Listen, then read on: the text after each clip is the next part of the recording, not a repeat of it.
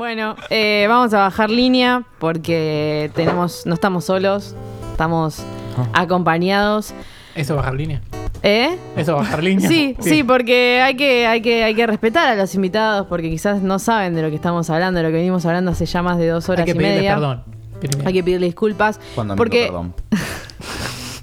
estoy hablando nada más ni nada menos de Disonantes, que son una banda que nace en la ciudad de Santiago, con Matías Botter en voz, eh, Matías Carrasco en el bajo y Felipe Espinosa, músico baterista, sesionista. Es decir, cuando se contrata un sesionista no es que es de la banda, sino más bien toca con ellos.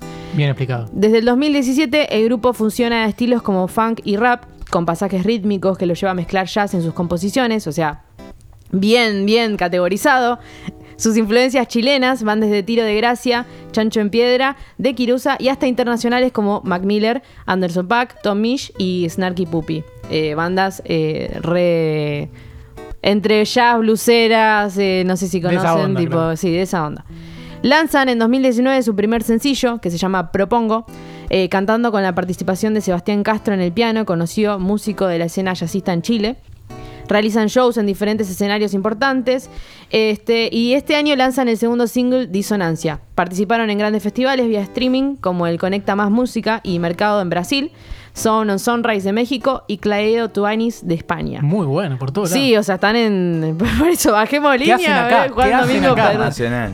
Este, y bueno, y por último, actualmente difunden Nube, que es la tercera entrega musical, además de difundir sus canciones en diferentes medios de la región. Pensé que nubes habías dicho. No, nubes, nubes, nubes como las del cielo. Ahí va, ahí va. Este, el- ellos dicen que Nubes eh, es definitivamente el sonido más bailable de Disonantes. Muy bueno. Así que haciendo esta mini introducción, eh, conociéndolos de a poquito, me gustaría que ya saludara a Matías, que está del otro lado. Si nos escuchás, Matías, eh, estás Hola, invitado. sí. Ahí está, muy bien. Hola, Matías, ¿cómo estás? Hola, buenas tardes. ¿Bien ustedes cómo están? Todo perfecto acá. Vos sos Matías Carrasco, el bajista. Matías Carrasco, sí, así es. Un Bajista. placer. Este, bueno, eh, ¿nos estás hablando desde Chile?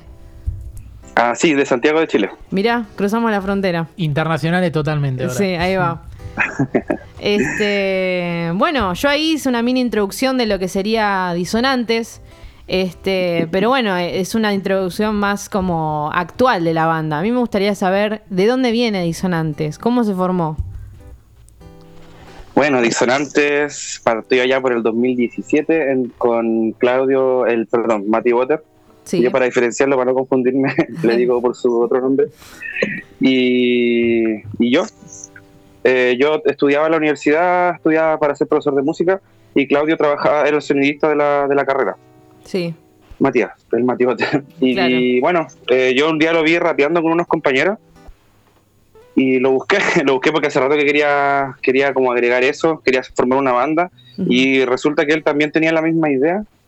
De, de hecho, se estaba juntando con un guitarrista, así que unimos fuerzas en esos tiempos, apro- aprovechábamos cada vez que ventana libre para ensayar ahí, ya que teníamos todos los instrumentos, todo listo para llegar y tocar. Y bueno, eh, de a poquito fuimos avanzando, agregamos a, se nos unió Felipe, que bueno, a pesar de, de que está asesinando porque es su, de- es su trabajo, eh, amigo de nosotros desde hace años, entonces igual eh, es parte ya de, de Disonante. Claro. Es muy bueno Eh, porque parece que todo arrancó como si fuera una historia de, de amor de novela, eso de que lo vi ahí y lo busqué y Sí. se armó una banda. Y muy bueno que pase para, para la música y para que puedan hacer lo que hacen, que lo hacen muy bien. Sí, la verdad es que fue eh, igual me gustó, eso que fue, fue todo como natural, todo se fue dando y, y bacán porque igual nos hicimos amigos, ¿no? nos, nos que estábamos, no, no, o sea, nos, nos conocíamos de, de pasillo igual un poco y nos fuimos haciendo amigos y disonantes de a poquito ya fuimos integrando, bueno, al principio igual éramos más personas que en el proyecto original, la idea original, Claro. y de a poquito fuimos quedando solamente nosotros. Y de hecho ya cuando lanzamos nuestro primer single ya estábamos solamente nosotros tres, Sí. junto a los, eh, claro, al- a Sebastián Castro en el piano y también tuvimos, a Kenny Vázquez en, en la guitarra también que se nos olvidó mencionar. Y bueno, todo fue fluyendo, lanzamos canciones, a la gente le, le gustó cuando nos presentábamos en vivo, por lo menos acá en los bares, cuando todavía se podía en esos tiempos. Bueno, ahora ya, vamos a llegar ahora. Eh, sí. y empezamos a, a pensar ya, queríamos lanzar canciones, empezamos a lanzar Propongo, que como dice el nombre es una propuesta Sí. de lo que es nuestra idea original. De hecho, eh, literalmente esa fue la primera canción que un día nos, junt- nos juntamos y fue lo primero que salió. Claro, lo más Y- puro, digamos, la carta Sí. de presentación de la banda. Así es, así lo vimos nosotros y después ya Disonancia, todavía ese tema empezó a salir en vivo antes de que lo pudiéramos grabar, yo creo que como la mayoría. Sí, Y, y bueno, ese tema llegó después de como un año de, de haber ya estado tocando el mismo playlist. Y un día el, el Mati llegó con, con el teclado, el, el inicio de la introducción, y ahí se lanzó todo. excelente. Esa canción ahí nos dio y ahí pudimos, eh, no sé, como que nos refrescó un poquito y empezamos a, a, a pensar en mezclar nuevos sonidos. Como que nos dimos cuenta ya, el funk, el rap es la música que nos gusta y siempre nos gustó, como mencionaron ahí, nuestra influencia de los 90, porque nosotros crecimos en los 90. Claro. Eh, pero Matías. queríamos mezclar otras cosas porque sí, No, sí, que vos justamente estabas nombrando como la frescura de, de, la, de los 90, estabas eh, nombrando también de haber conocido una nueva etapa quizás en tu vida, de de repente eh, tocar música con alguien más y compartirla. Este, y vos habías nombrado principalmente que eh, estaban en otro, como, o sea, estaban dentro de la música, pero estaban entre estudiando, enseñando, o sea, quizás que nada que ver. Y me da la curiosidad porque muchos músicos eh, arrancan así, como de, bueno, de última estudio para ser profesor o de última estudio para, qué sé yo, ser sonista en tal teatro. ¿Ustedes siguen ejerciendo eso o, to- o- o lo dejaron de lado Sí. para meterle en la banda? eh, todavía no podemos hacer todavía no podemos darnos el lujo de hacer eso porque Claro. la música para, para poder mostrarse es, es harta inversión personal. Claro. Entonces, a- eh, yo por lo menos que estaba estudiando cuando empezamos, ahora ya terminé, ahora estoy trabajando y el Mati igual, claro, se sigue desempeñando como sonidista. Y igual, por lo menos no, está, no estamos tan alejados, igual no- nos mantiene igual como al día con la práctica musical nuestro trabajo. Claro. ¿Qué están como en Y una sí. escena under de Chile?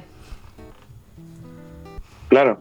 Ok, sí. ¿Y, y cómo lo ves el panorama allá? ¿Cómo, ¿Cómo se vive? Por ejemplo, acá en Argentina hay como varios festivales de música under. Este, existe acá en Buenos Aires, Ciudad Emergente, por ejemplo, es un festival que realza mucho a los artistas, de repente están en un escenario y eso es como ya el primer paso para seguir la carrera. ¿En Chile se cuentan con cosas así? ¿Se, se toma muy, en cuenta la cultura? ¿Hay un respaldo? ¿Hay gente que banca la, la movida? Eh, no. O sea, hay típicos, no sé, puedes postular a fondos de artísticos para poder grabar un disco quizás, pero también es muy difícil porque tiene eh, tiene que dar algo a cambio también, eh, que también es im- importante. Claro. Eh, pero claro, no, La- todo lo que es under, todo se tiene que solventar por, por sus propias manos. Y, y aún así es, es que es difícil, porque ese- esos festivales como que tú mencionas allá, Sí. acá eh, son, pero como son más pequeños, son como lo- eh, de barrio, y los que se supone que las municipalidades, que son las que deberían encargarse de fomentar la cultura de cada municipio, eh, antes se hacía, ahora con cada vez se fue haciendo menos y con la pandemia ya se murió totalmente ese tema. Claro. Entonces ahí, claro, ahí Sí. todas las redes sociales, todas las mejores armas para el, para el under por el momento. Sí, ahora las, las redes sociales son el, el primer armamento que tiene una banda under o un artista under. Este, te voy a hacer unas últimas dos preguntitas. La, la primera, eh, ¿algún artista argentino que estés, eh, que te haya influenciado, que te haya gustado mucho? Yo de curiosa, tengo ganas de saber. Eh, yo rayo la papa con espineta, Sí, me gusta Bien. mucho. Sí. Bien. Bien. Entonces, eh, Spinetta, por un lado, ¿y tenés otro? ¿U otra? Eh, sí, pero no, no artista como más cultural. Yo crecí en Punta Arenas, que es una región que está cerca de, bueno, en la, en- a la Patagonia. Sí. Estamos pegados con Argentina ahí, en la frontera está súper cerca. Entonces tenemos la misma, el origen del chamamé, allá de la Ah, Patagonia. claro. Entonces todo ese folclore ahí fue como lo, lo primero que aprendí en la música, de hecho. Increíble. O sea, sí. Yo te voy a dejar que, la última pregunta te la haga Cata y te voy a hacer solamente muy rápido al estilo ping-pong, eh, decimos acá, todo, todo seguidito, rápido, eh, que creo que va a definir un poco a la banda. Em, primero, si alguien les escribe por redes sociales, esta la hicimos la otra vez, si alguien les escribe por redes sociales o los cruza por la calle y le dice, me, me gusta mucho escuchar tu música porque, ¿a vos qué te gustaría que venga después del porqué? Eh, no sé, eh, porque se escucha como nuevo. Eso me gustaría, Ah. me gustaría escuchar. Bien. Mm. Claro, innovador, refrescante. Espectacular. Después te diría, eh, ¿con qué artista que ya no está con nosotros, lamentablemente, les hubiese gustado sentarse a hablar sobre música? Eh, bueno, es reciente, Mac Miller. Claro. Bueno, Hay nombre que era una de las influencias de ellos. Espectacular. Y va la última. Eh, no sé si es mala, evalúame la voz. Eh, si les aseguraran un éxito mundial, pocas veces vistos, inimaginable, pero para eso tuvieran que cambiar algo, como por ejemplo un integrante de la banda, el nombre de la banda o el estilo musical, ¿cuál de las tres cosas cambiarían o prefieren seguir estando como están? Eh, no, yo no cambiaría a ninguna persona. eh, el estilo, bueno, nuestro estilo es bastante flexible, así que yo tampoco lo cambiaría. Lo que sí, el nombre, bueno, depende. depende. depende ¿Cuánto hay? Claro. No, no, sí, sí. Lo que hay en juego. O de dónde, no sé, porque quizás otro país que no ni, ni pronuncien esa- esas fonéticas, quizás, Claro. no sé. No, bueno, pero hay gente que dice, no, no, el nombre es- nos identifica tanto, no es tan nuestro que no Claro. podríamos llamarnos de otra manera y nosotros sí cambiaríamos el nombre de este programa, no hay problema. Bueno, Matías, te voy a hacer Claro. la, la última pregunta, que es más bien, queda en tus manos, básicamente, que es, ¿cuál es el futuro de Disonantes? ¿Qué viene para Disonantes? Disonantes, pues estamos, bueno, ahora estábamos lanzando nuestro último single Nube, pero ya estamos listos para, para lo que se viene ya en octubre, pronto, ya estamos en octubre. Sí. Vamos a anunciar la fecha, que va a ser, creo que durante este mismo mes, incluso, de nuestro cuarto single, que se va a llamar En Serio. Así que para que estén atentos a todas nuestras redes sociales, por favor, que son Disonantes en Instagram y Perfecto. Facebook disonantes.band. Perfecto, justo lo que te íbamos a decir que digas. Espectacular. La- Arroba disonantes en todas las redes sociales y búsquenlo en, Así. Spotify y en YouTube. Disonantes suenan muy bien y de verdad que al escucharlo uno dice, la verdad que es algo nuevo. Y más eh, siendo, como es, vecinos, digamos, vecinos latinoamericanos, este, que a veces uno se olvida que, que hay música fuera de su país. Así que, bueno, un placer, Matías. Eh, espero que te haya gustado la entrevista. ¿Te sentiste cómodo? Ah, sí, totalmente. Muchas gracias por la invitación. No, un placer.